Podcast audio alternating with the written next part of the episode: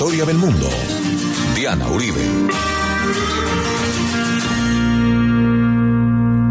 Buenas. Les invitamos a los oyentes de Caracol que quieran ponerse en contacto con los programas, llamar al 302-9559, 302-9559 entre semana, o escribir a info arroba la casa de la historia punto com, info arroba la casa de la historia com, o consultar nuestra página web www.lacasadelahistoria.com www.lacasadelahistoria.com y le recordamos a los oyentes que Caracol Radio y La Casa de la Historia son los canales oficiales del trabajo de historia del mundo, no hay otros. Hoy vamos a ver cómo Rusia se convierte en un gran imperio.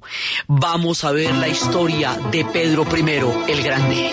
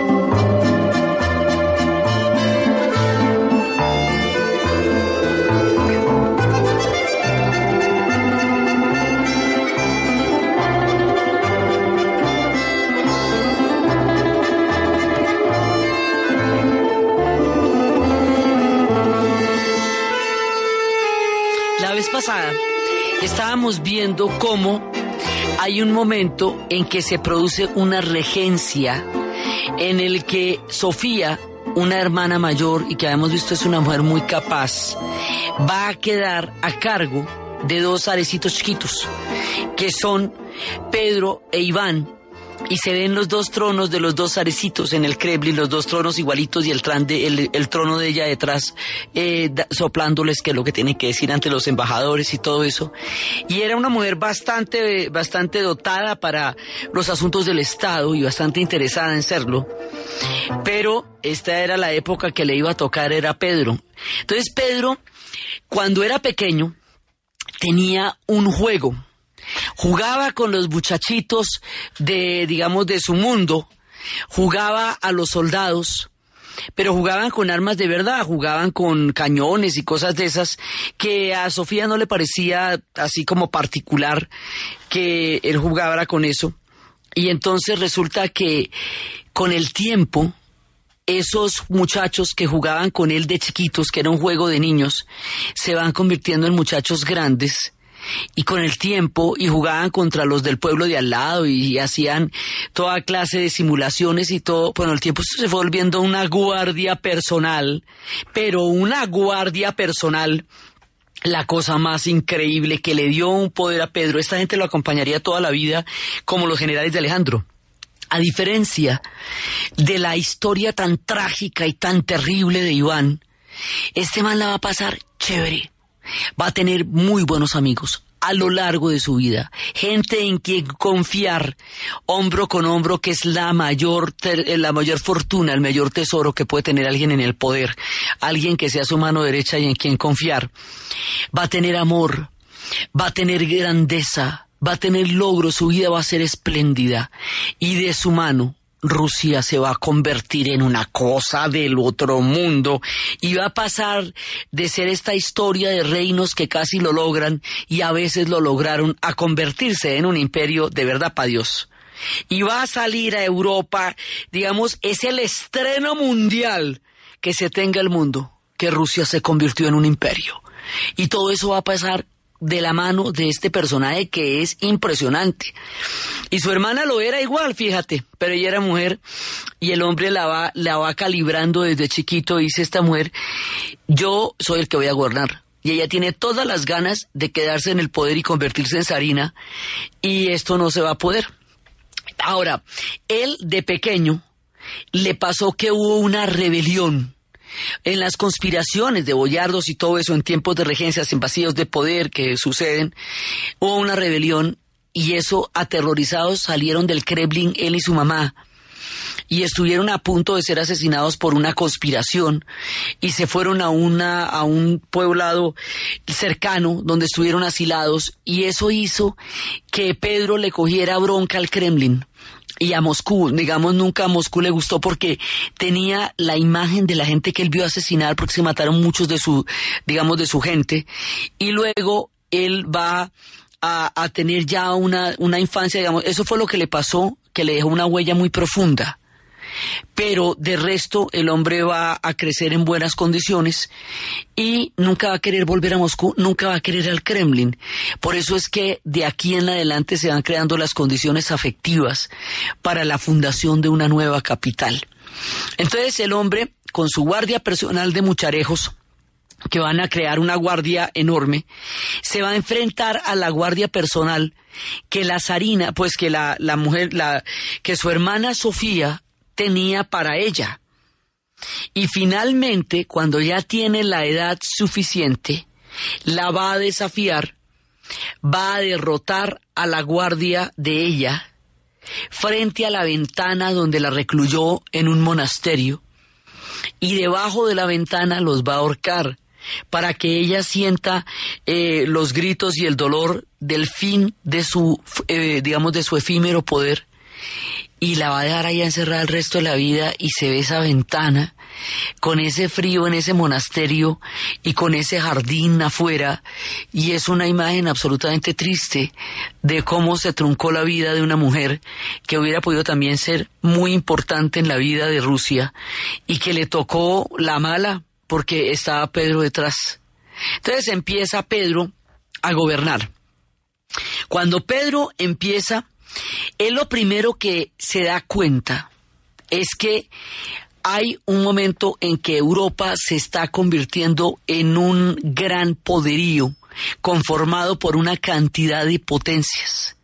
Esas potencias están desarrollando toda una clase de revoluciones científicas, de exploraciones, de navegaciones, de toda, o sea, están desarrollando un conocimiento muy poderoso y ese conocimiento y todo lo que está pasando en Europa en el Renacimiento, porque en todo el tiempo que los rusos estuvieron enfrentando el problema tártaro, y enfrentando el problema de los mongoles y todo esto, Europa entró en el Renacimiento. Como fueron 250 años, en esos 250 años, Europa pasa de estas sociedades fragmentadas del medioevo, un poco autistas en sus abadías y en sus pequeños feudos, a convertirse en la pomada.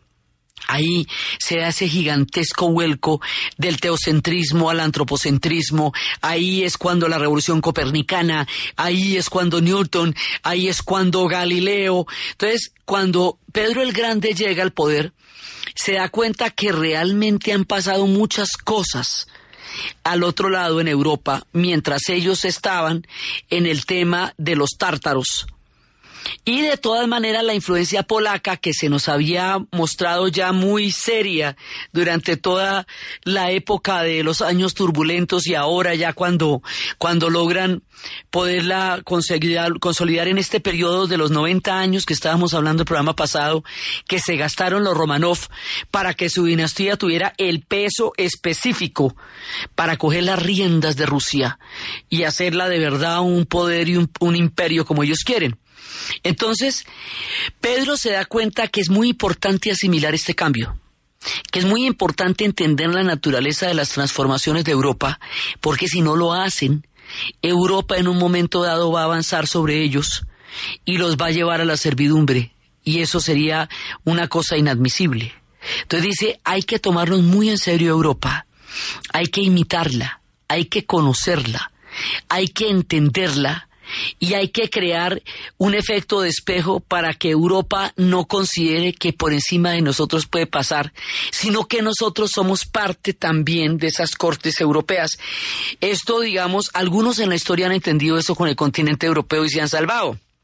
Mucho tiempo más adelante, cuando empezaría el colonialismo, el rey de Siam en Tailandia entendió cuando Tailandia se llamaba Siam que si los europeos no consideraban que Tailandia era una civilización, inmediatamente entraban a repartírsela.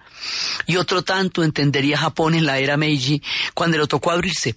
Pedro entiende que hay que tomarse en serio Europa, que llegó la hora de la historia europea de Rusia. Por eso habíamos dicho en el programa pasado que la historia de la dinastía de los Rurik, desde el momento que se hace la fusión de los eslavos y los varegos y de Olga, Oleg, Rurik, Vladimir, hasta Iván, todos los Ivanes, Iván IV, Basili e Iván el Terrible, es una historia más que todo asiática es una historia que tiene que ver es con los tártaros en el momento en que los tártaros, o sea, los mongoles rusos, llegan a, a moldear la historia de los rusos en esa época cuando destruyeron la Rusia de Kiev y todo eso. Mientras que la historia de los Romanov, desde el comienzo, desde Miguel, desde 1613, es la historia de la parte europea de Rusia.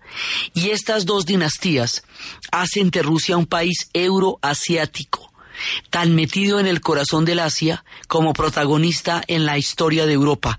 De aquí en adelante, Rusia será indispensable en la historia de Europa, tan importante desde las épocas de Pedro el Grande como las cumbres que ahorita se celebran en la OTAN. O sea, Rusia de aquí para adelante son pasos de animal grande, porque ya se está poniendo del tamaño de los europeos, y los europeos ahí ya habían cogido una ventaja grande. Entonces, ¿qué es lo que hace? Es intentar entenderlo. Usted por un lado manda un pocotón de gente. Usted se me va para allá y me aprende ingeniería naval y me le aprende a los holandeses cómo es que hacen sus barcos y cuáles son sus técnicas de navegación. Usted se me va y me averigua qué es lo que los científicos saben y cómo es que funciona la física y todas esas cosas que ellos están aprendiendo. Usted me va para allá y me aprende finanzas, cómo funciona la banca cómo está funcionando la economía de ellos y qué es lo que se inventaron y cómo es el temite de los créditos y tanta cosa que están haciendo ahora, entonces usted va y me averigua eso. Entonces manda gente por todas partes de Europa, rusos, para aprender y absorber todo el conocimiento que los europeos están produciendo para llevarlo a Rusia. Y más adelante, él va a ser una comitiva con 200 rusos que van por todas partes durante tres años. Y por todas partes durante tres años para averiguar cómo es el tema de Europa. Pero él va de incógnito en la comitiva. Quiere decir que si alguien llega a saber que Pedro el Grande está en esa comitiva, inmediatamente lo decapitan por sapo. No puede decir nada de eso. Entonces, ahora, como para que el tipo pueda hacer una gracia de esas y no se le desbarate Rusia mientras tanto, ¿qué pasa? Pues que tiene un amigo tan supremamente cercano, tan verdaderamente suyo, que lo puede dejar gobernando mientras él se va tres años. O sea, él tiene un amigo que es casi un doble de él y a quien él también llama su majestad, ¿sí? En un juego. Él tiene, la historia de los amigos de Pedro el Grande es muy importante. Porque por un lado está su guardia privada que le será leal toda la vida. Por otro lado, su amigo que lo puede reemplazar en el, en el zarismo sin que pase nada. Por otro lado, tiene un poco de amigos, le fascinan las fiestas, le fascina cuando usaban a Boris.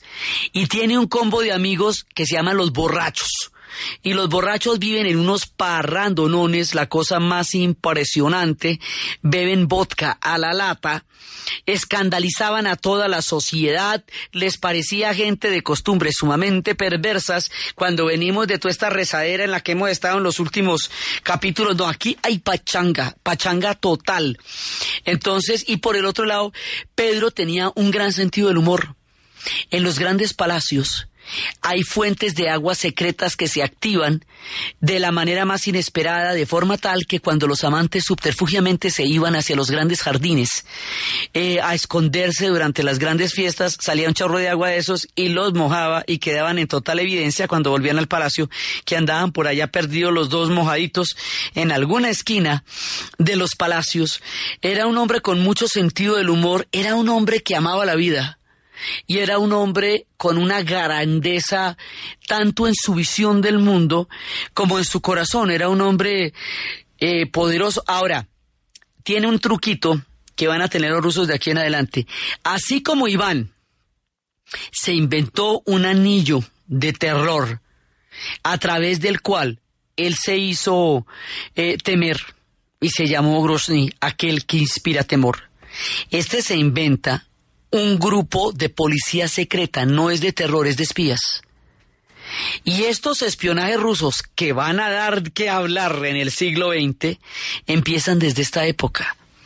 Entonces, es, mire, era tan secreto y tan eficiente el grupo de espías de Pedro que nadie sabe, no existen documentos de cuándo se creó eso. O sea, ni siquiera hay, eh, no, no está ni documentado cuándo se creó. Nadie sabía quiénes eran, pero esta eran los ojos y los oídos de Pedro por todas partes. Estas policías políticas que después van a tener ellos, esas las tenía Pedro.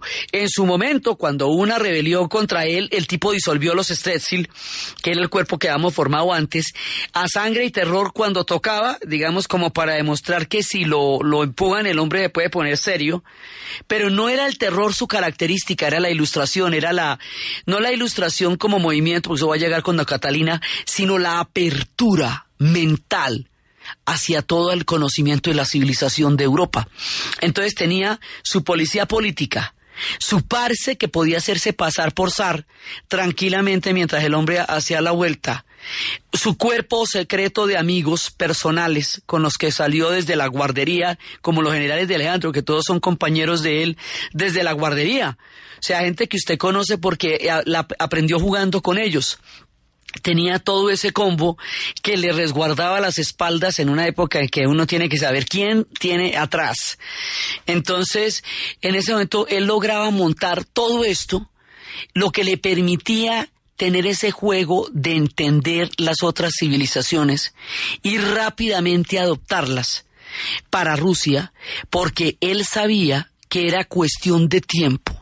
O, o Rusia se instalaba en la escena europea, o Europa convertía a Rusia en su jardín trasero y eso no era una cosa que él estuviera dispuesto a vivir ni a, permitir.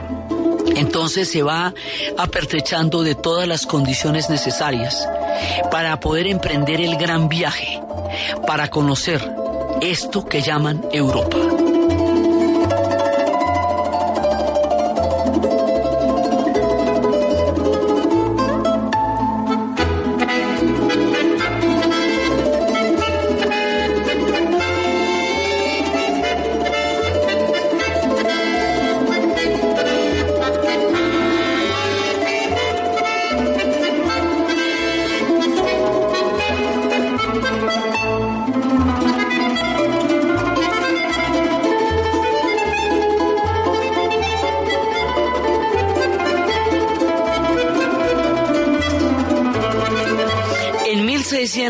1697 sale Pedro y con fines educativos se va para Lituania, Curlandia, Holanda, Inglaterra, Alemania y Austria.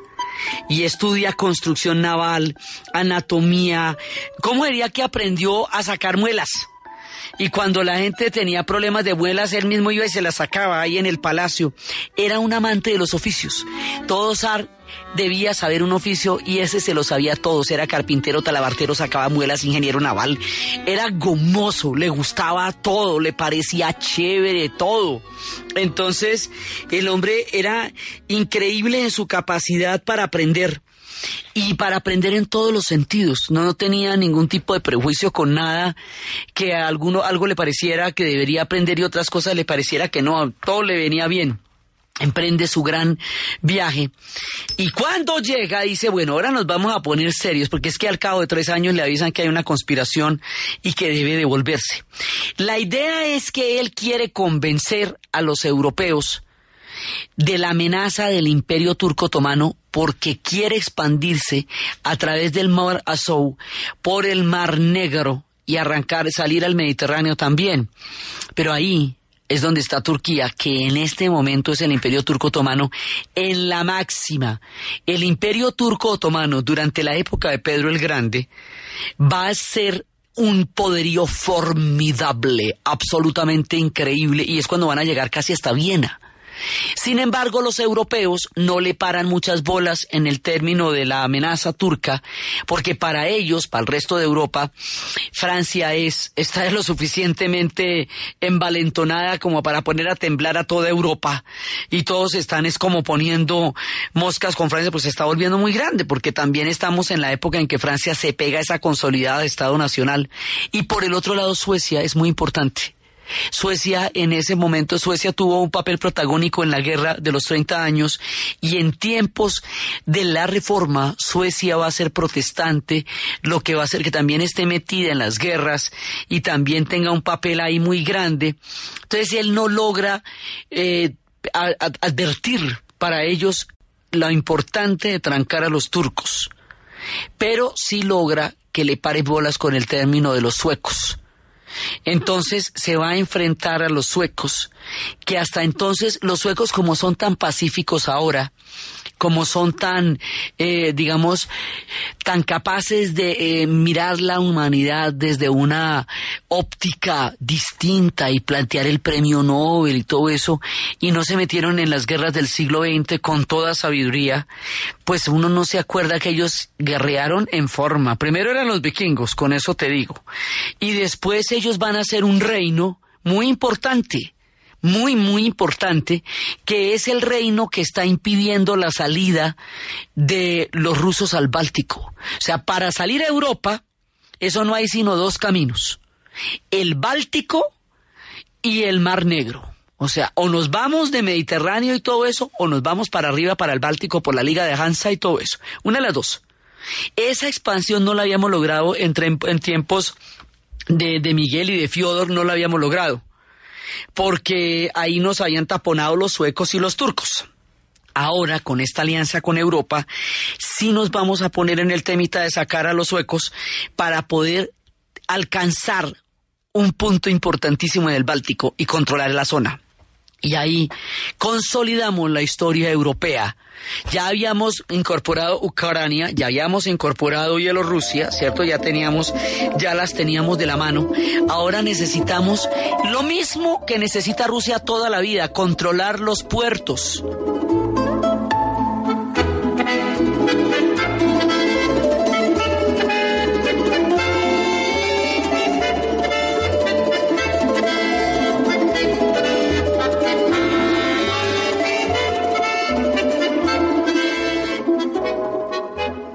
Es hora de hacer una buena jugada con Citi y participar por irse a Rusia con tres amigos. Consulte en www.citibank.com.co backslash buenas jugadas. En Caracol Radio son las 11.32.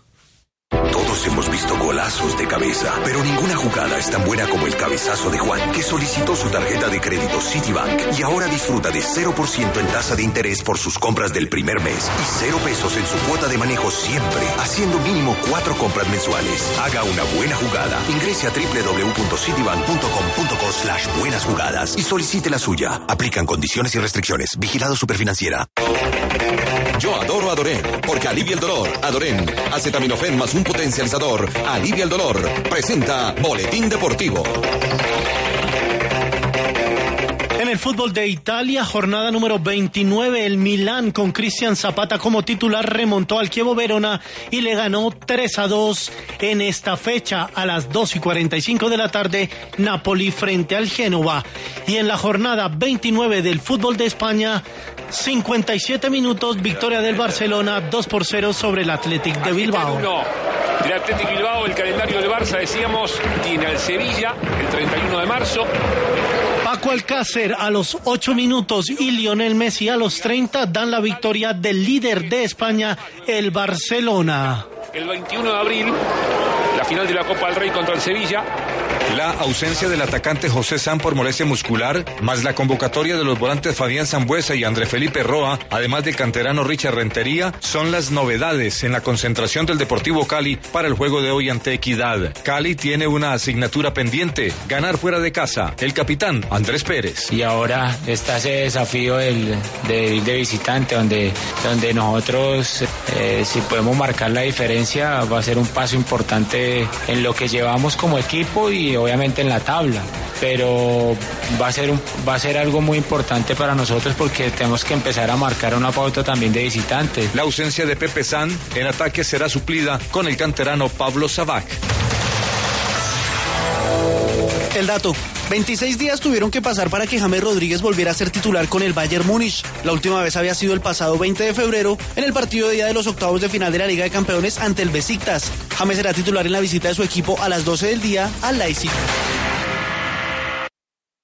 Yo adoro, adoren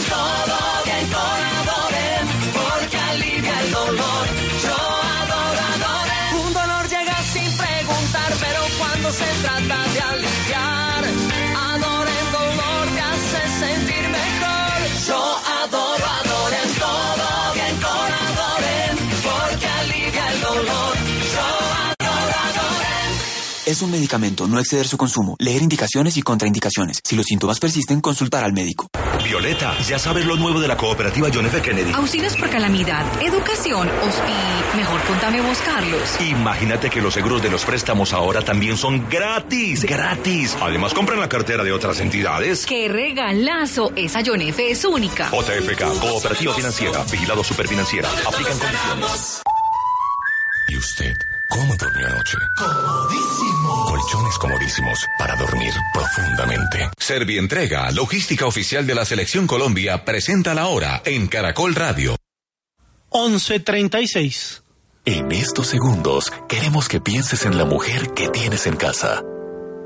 En Servientrega queremos hacerles un homenaje a todas las mujeres, porque con su amor hacen de este mundo un mundo mejor.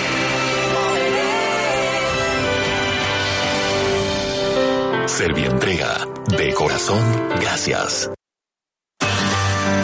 Historia del mundo de Caracol Radio. Con Diana Uribe.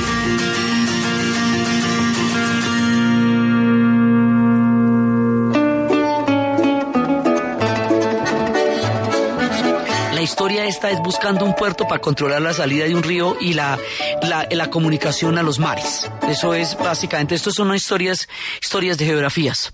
Entonces, el hombre, después de haberse dado toda esa vuelta, llega y bueno, primero plantea la reforma y le va a cortar la barba a todo el mundo.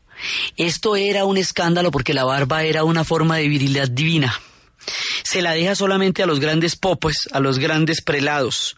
De resto no más. Todo el mundo tiene que cortar las barbas, todo el mundo tiene que usar pantalones, van a dejar los pantalones bombachos, todo el mundo se va a vestir al europeo, la moda va a ser a la europea, pero a lo bestia. O sea, lo va a hacer bravamente, porque no que es que modernizarse eh, significa asimilar las costumbres, asimilar la moda, la comida, las tradiciones, para poder entender el concepto de modernidad que están manejando los europeos, porque Pedro es lo suficientemente astuto que para entender que en el concepto de modernidad que se están inventando los europeos es donde radica el eje de su poderío, porque es eso lo que los hace empezar a creerse superiores al resto del planeta, lo que nosotros llamamos eurocentrismo. Esa mirada solipsista que considera que solo la civilización europea es civilización, que Europa es el centro del universo y que todos los demás pueblos eventualmente van a ser civilizados por ellos en la medida en que los conquisten y los exploten para compartir con ellos algo de su refulgente civilización, eso está basado en el concepto de la modernidad, porque los europeos al inventárselo se volvieron una medida de qué es atraso y qué es desarrollo y esa medida es el concepto de modernidad. Esto lo entiende Pedro, ¿cómo te parece? lo entiende y lo entiende bien. Ah, bueno, entonces si nos toca, nos quitamos las barbas, pues nos las quitamos. Y si nos vamos a quitar los bombachos, nos quitamos los bombachos. Y aquí todo el mundo se vuelve europeo. Mi corte va a ser una corte europea. Entonces se va a enfrentar con los suecos y los va a derrotar. Hay un momento en la campaña con los suecos en que se acaba el hierro para los cañones. Y en ese momento Pedro entra en un estado crítico y dice, el próximo que, callémonos un momentico, el próximo que abra la boca tiene que tener una solución para el problema. A ver, lo reto a eso. Se quedan todos en silencio. Y en ese silencio de la crisis, Pedro está mirando por la ventana. Y al mirar por la ventana de pronto ve las campanas de las iglesias. las campanas. Bajémoslas de ahí y fundámoslas. Y de, ay, ay, Pedro, por Dios. Pero mira cómo vas a, bajémoslas de ahí y las fundimos y de ahí vamos a sacar los cañones para derrotar a los suecos. Mire, después de lo que les he contado de las campanas ortodoxas, esto es lo más impensable, la irreverencia máxima. Esto es, mejor dicho, echar por la calle en medio. Y así resolvió Pedro el Grande el tema del hierro para los cañones en la guerra contra los suecos.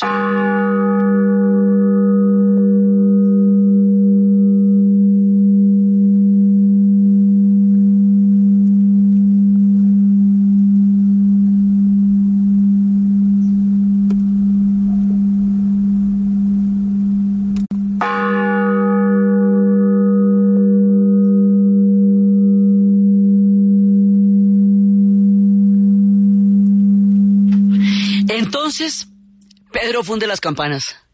O sea, él hacía cosas que a nadie se le ocurrían. Otro día, en una batalla contra los boyardos, estaban los boyardos rezando. Claro, los boyardos le caen tan mal a él como a todos los ares por lo mismo, ¿no? Porque siempre están conspirando contra ellos, pues tiene una imagen terrible de ellos en la infancia, siempre los ve acechándolos y una vez se, se agarra contra los boyardos y los boyardos están arrodillados rezando y él dice disparen. Pero Pedro, si están rezando los boyardos, pues por eso, disparen. Entonces el hombre era, digamos, capaz de unas reacciones así de súbitas y así de, y así de tremendas.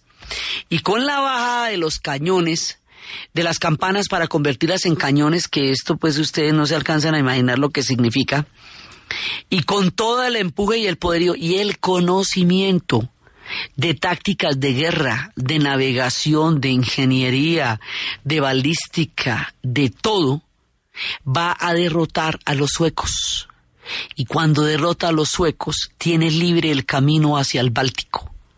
Y para conmemorar la derrota de los suecos y para sellar el destino ruso para siempre en el Báltico, va a construir una ciudad, pero te digo, la ciudad, una de las ciudades más bellas del mundo, la Venecia del Báltico, comparable solamente con Praga y Estambul y París, digamos, es como París pero más grande. Sí, una cosa del otro mundo que va a llevar en su mismo honor el nombre de San Petersburgo. San Petersburgo en, se va a construir sobre una serie de pantanos, que, que pantanos fríos que quedan en el Báltico, y a través de un sistema de puentes y de canales y sobre la sangre y los huesos de los prisioneros suecos y de millones de campesinos de la zona, va a construir sobre el pantano una ciudad espléndida, una ciudad magnífica, una ciudad inimaginablemente bella. Y es como París, pero más grande, porque el tema de los tardíos estilos que llegan a Rusia hacen que cuando ya no están en Europa lleguen a Rusia, pero lleguen perfectos. O sea, el barroco ya estaba terminado, entonces aquí va a llegar un barroco perfecto. El florentino ya estaba terminado. Entonces, se va a traer un combo de arquitectos, de ingenieros, de diseñadores, de escultores, de decoradores, de todo, para crear esta ciudad. Y va a traer un tipo que se llama Rastrelli, que es muy importante porque Rastrelli es el que le va a dar el toque, la característica de los palacios de invierno. Y va a ser el que, el que va a generar un estilo, que es ese estilo de los espejos que hacen ver más grandes los espacios y son los estilos de las cenefas en las paredes en forma vertical, en colores diferentes que dan una sensación impasmosa, increíble a los grandes salones de baile, donde van a ser todos esos cuadros y todas esas cosas tan maravillosas. Y va a ser la obra de toda su vida. Pero lo más curioso es que en San Petersburgo hay una casa, una casita en la, en la esquina de la ciudad, una casa de madera sencilla, modesta, sorprendentemente sobria. Ahí pasó mucha parte de su vida Pedro el Grande, porque resulta que él era un residente de obra, la gloria era para la Santa Madre Rusia, no para él. O sea, la gloria era para su proyecto ruso, por eso es muy importante entender que todos están al servicio de la Santa Madre. Y a pesar de todo lo, lo francachelo y lo comilón, él vivía muy austeramente en su casita, viendo cómo levantaban San Petersburgo. Estos son unos palacios absolutamente indescriptibles. Eso es bastante más grande que Versalles, y hay que ver que Versalles es grande. Estos son unos decorados, y ese clima gélido y esos vientos bálticos le dan un hálito a esta ciudad monumental que es hiere la vista con esa belleza impresionante y todas esas basílicas. Y además como el resto de los ares la va a ir embelleciendo y cada uno se faja y se luce poniendo lo suyo y Catalina va a hacer maravillas y después a Pedro y Alejandro van a hacer maravillas y después cuando se levanten las basílicas de la sangre derramada y después cuando hagan el sistema de canales, hoy por hoy existe una ciudad que se llama La ciudad de Dostoyevsky porque todas sus novelas están inspiradas en puntos específicos de la ciudad y se puede ver eso. Hoy por hoy es una ciudad de morirse donde uno ve murales con la tabla periódica de Mandeleyev, sí, para recordarle que fueron los rusos los que hicieron la tabla periódica. O sea, Pedro la hace y queda magnífica, pero todo el mundo le pone lo suyo hasta que quede realmente espléndida. Y si hay alguien orgulloso en la vida de la gente que nació allá, si esta ciudad en el futuro tendrá diferentes nombres. San Petersburgo es una ciudad sagrada, por eso es santa. Pedro por él mismo, sí, además que de esa manera la quiere vincular con los símbolos de la ciudad a la tercera, siempre seguirá en la, en, en, en la línea de la Roma, ¿cierto? De todas maneras viene de la Roma y Burgo, que significa ciudad en alemán. Cuando los rusos y los alemanes, que fueron muy amigos durante mucho tiempo en la historia, se vayan a enfrentar en la Primera Guerra Mundial, el, el, el, vocablo burgo queda de, mal, de mala recordación para los rusos, porque están en guerra con los alemanes. Entonces le van a cambiar Bulgo por Grad, que es como se dice ciudad en ruso.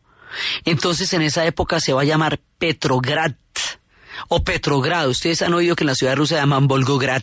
Sí, eh, eso se va a llamar porque Grad es ciudad en ruso.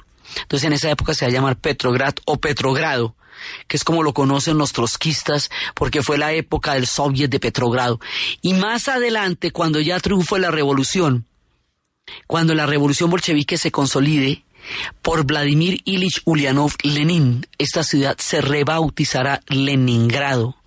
Y Leningrado se llamará durante todo el siglo XX hasta que con la caída de la Unión Soviética y del muro de Berlín y del fin del gran imperio que ellos hicieron en el siglo XX, se volverá al nombre original de la ciudad San Petersburgo, la ciudad de Pedro el Grande. Entonces la historia de él es la historia de su vida, pero también es la historia de su ciudad es la historia de la modernización de Rusia, es la historia de lo que este hombre fue capaz de idear. Era una mente privilegiada, grande, en un alma sólida y poderosa. Fue de buenas en todo. Bueno, la primera esposa eso fue el desastre. Se la pusieron en los compromisos reales y todo, y tenía todos los pedigrís, pero no nos entendían, y tuvieron un hijo. Y esta esposa no, no le gustaba viajar, ni le gustaba la aventura, ni le gustaba pues ese mundo magnífico y espléndido que Pedro está creando, entonces no era para él. Entonces se divorcia, pues la, la, logra meter en un convento, ¿no? no se pueden divorciar, pues la, la, la tenía en un convento. Y Después resulta que uno de sus generales se va a enamorar de una campesina. Y esa campesina era una campesina mamacita, y el general la tenía de novia, y cuando la vio Pedro dijo, bueno, pero ¿y esto qué es tan divina? Entonces, pues eso sí, Pedro mata a General, ¿qué vamos a hacer? Entonces, General tuvo que ceder novia a Pedro, motivo zarismo. Pedro se ennovia con la chica que era del general y la chica que era del general resulta siendo la horma del zapato para Pedro. Es una mujer de origen campesino, es plebeya, no tiene todos los abolengos que tenía la primera esposa, pero a ella sí le gustaba todo. Le gustaba la aventura, le gustaban los viajes, le gustaba la arquitectura, le gustaba todo lo que le gustaba a Pedro, y él va a encontrar una mujer que le va a dar la talla para su gigantesca obra, que lo adora, que sabe interpretar sus deseos, que sabe comprender su grandeza y que va a ser su gran compañera. Entonces el hombre va a tener la grandeza, el reconocimiento, los amigos, los más cercanos, una mujer que lo va a adorar y un tiempo espléndido. Y todas esas condiciones van a hacer que su reinado sea uno de los mejores momentos en toda la historia de Rusia.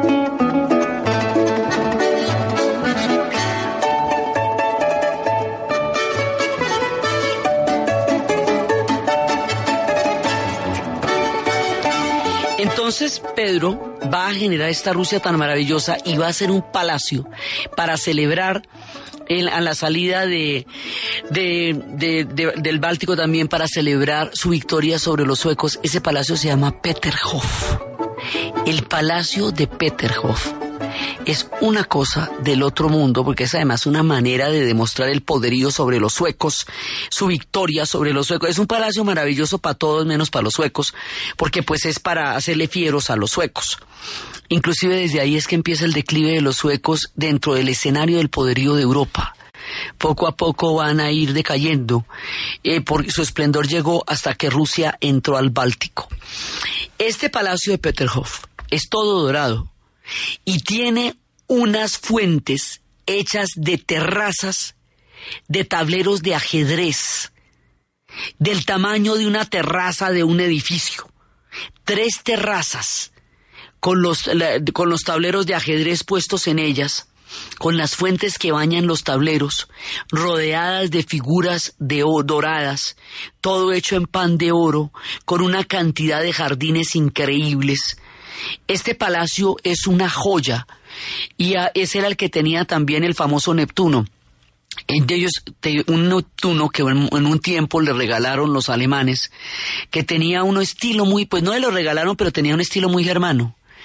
Más adelante, este palacio de Peterhof, en tiempos dolorosos de la Segunda Guerra Mundial, va a quedar destruido a pedazos, pero va a quedar hecho añicos. Y el pueblo ruso, desesperado, va a coger cada uno de los pedacitos de lo que quedaba del bombardeo gigantesco del palacio y lo va a llevar ante las autoridades a ver si eso sirve para reconstruir el palacio. Y durante 25 años van a durar reconstruyendo el palacio de Peterhof y de esa manera emularán la grandeza de Pedro. Y en el palacio actual, construido tal y cual Pedro lo concebió, están todas las imágenes de la Segunda Guerra Mundial, sala por sala de cómo quedó esto destruido durante los bombardeos y cómo lo hicieron y cómo quedó de maravilloso. Y cuando los rusos se tomaron Berlín y para finalizar la Segunda Guerra Mundial, en una caja, en uno de los sitios de, de Berlín encontraron el Neptuno, los alemanes lo habían llevado, los nazis se lo han llevado la invasión y lo tenían por allá en una caja y cuando lo vieron les dio una furia y allá tienen su Neptuno y a todo el mundo le cuentan que ese Neptuno lo rescataron de las mismas calles de Berlín. Estaba por ahí en un apartamento escondido y le tienen toda clase de dichas a su Neptuno y volvieron, hicieron su palacio y es uno de los sitios donde uno, donde uno siempre lo llevan al palacio de Peterhof porque es la muestra de la grandeza de ellos todos los rusos, para siempre, en todo momento, se van a identificar con Pedro el Grande. Él va a construir un imaginario de lo monumental, de lo gigantesco. Ya habíamos empezado a construir en piedra en tiempos de la Romanov, ya no teníamos las casas de madera, ya estamos empezando a embellecer las ciudades y todo eso. Pero esto ya es irnos para el otro lado y armar unos palacios absolutamente increíbles y toda la sorprendente y monumental fastuosidad de Rusia que uno no se imagina porque es eh, porque va más allá de todo lo que uno puede creer que ellos hayan hecho. Eso lo empieza Pedro el Grande. O sea, Pedro ensancha la imaginación de los rusos y les mete en la cabeza la grandeza. El hombre piensa en gigantesco, el hombre piensa en milenios, el hombre piensa en el futuro, el hombre tiene un proyecto para Rusia colosal y se lo va a hacer creer a su pueblo y desde ahí los rusos se empiezan a creer grandes y lo van a hacer. Y hay que ver cómo lo van a hacer van a llegar a ser tan grandes que van a compartir el planeta durante el siglo XX. La idea de grandeza la inspira Pedro, la cumple Pedro y la hace visible Pedro. Entonces él hace San Petersburgo, y San Petersburgo con su ancla, San Petersburgo con el monumento que le tienen a él, con los canales, con los puentes, con el Palacio de Invierno, con la Catedral de, con la Basílica de San Isaac, con la de la sangre derramada, San Petersburgo con esa belleza fría pero, pero, pero intensa intensa con los vientos del Báltico, con la fortaleza de San Pedro y San Pablo, con los palacios que después en el embellecimiento de los otros llegarían a tener salones de ámbar, salones de malaquita, con esas, con esos tablados absolutamente maravillosos, con los clavecines, con los instrumentos, con los decorados, con las, con las chimeneas de porcelana azul traídas de los azulejos de todos los demás lugares. Esto es una cosa realmente deslumbrante, así que no hay palabras para describir San Petersburgo y cómo ellos la adoran y cómo hoy por hoy es una de los testimonios más perennes de una idea de grandeza, de un pueblo que allí construyó su proyecto colosal. Y la capital ya no va a ser Moscú, la capital va a ser San Petersburgo.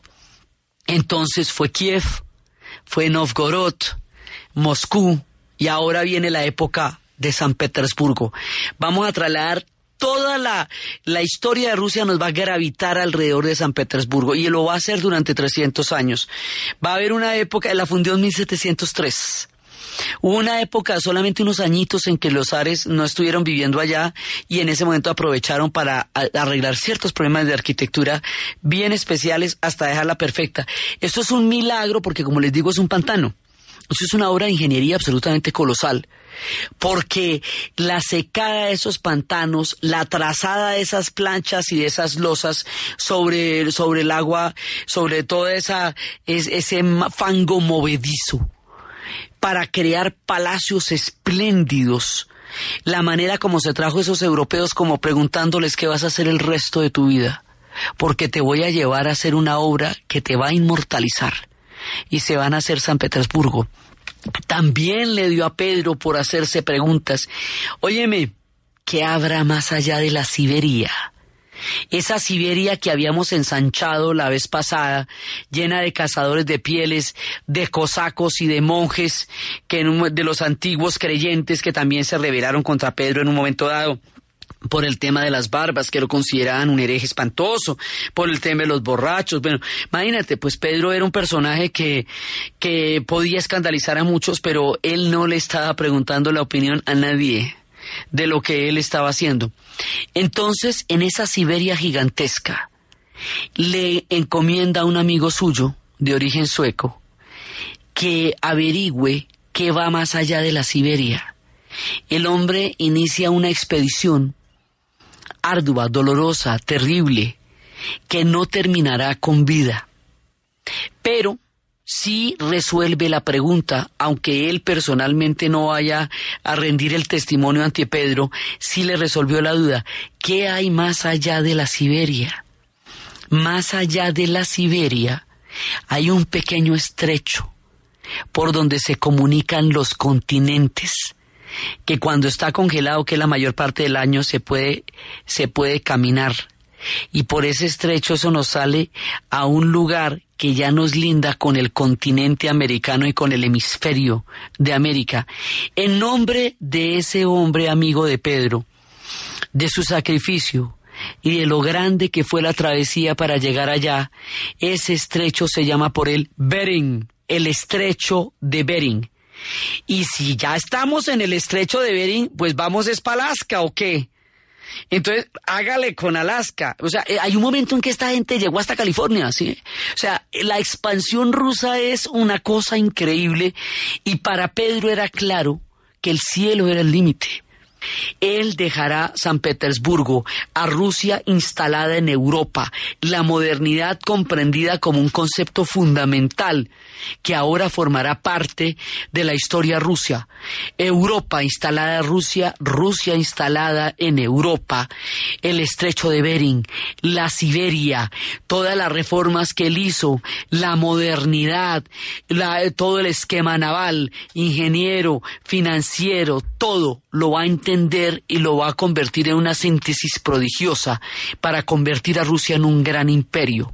Y después de él, dos generaciones más adelante, habrá una mujer capaz de entender con creces lo que Pedro quiso y lo que Pedro hizo y de continuar su obra con tal celeridad y con tal lucidez que ella como él será grande. Su nombre será Catalina y el mundo la conocerá como Catalina la Grande. Y estos dos hacen de Rusia una historia impresionante. Entonces, desde los espacios de la modernidad, de los viajes, de las mentes que son capaces de concebir un futuro sin límites, del pensamiento gigantesco, de la generosidad, de la francachela, del gusto por el arte, de la amistad, de todas las prebendas que la vida le dio a este hombre y que devolvió con la grandeza a la Rusia, a la Santa Madre, que era en última su mayor adoración, en la narración de Ana Uribe, en la producción Jessy Rodríguez. Y para ustedes, feliz fin de semana.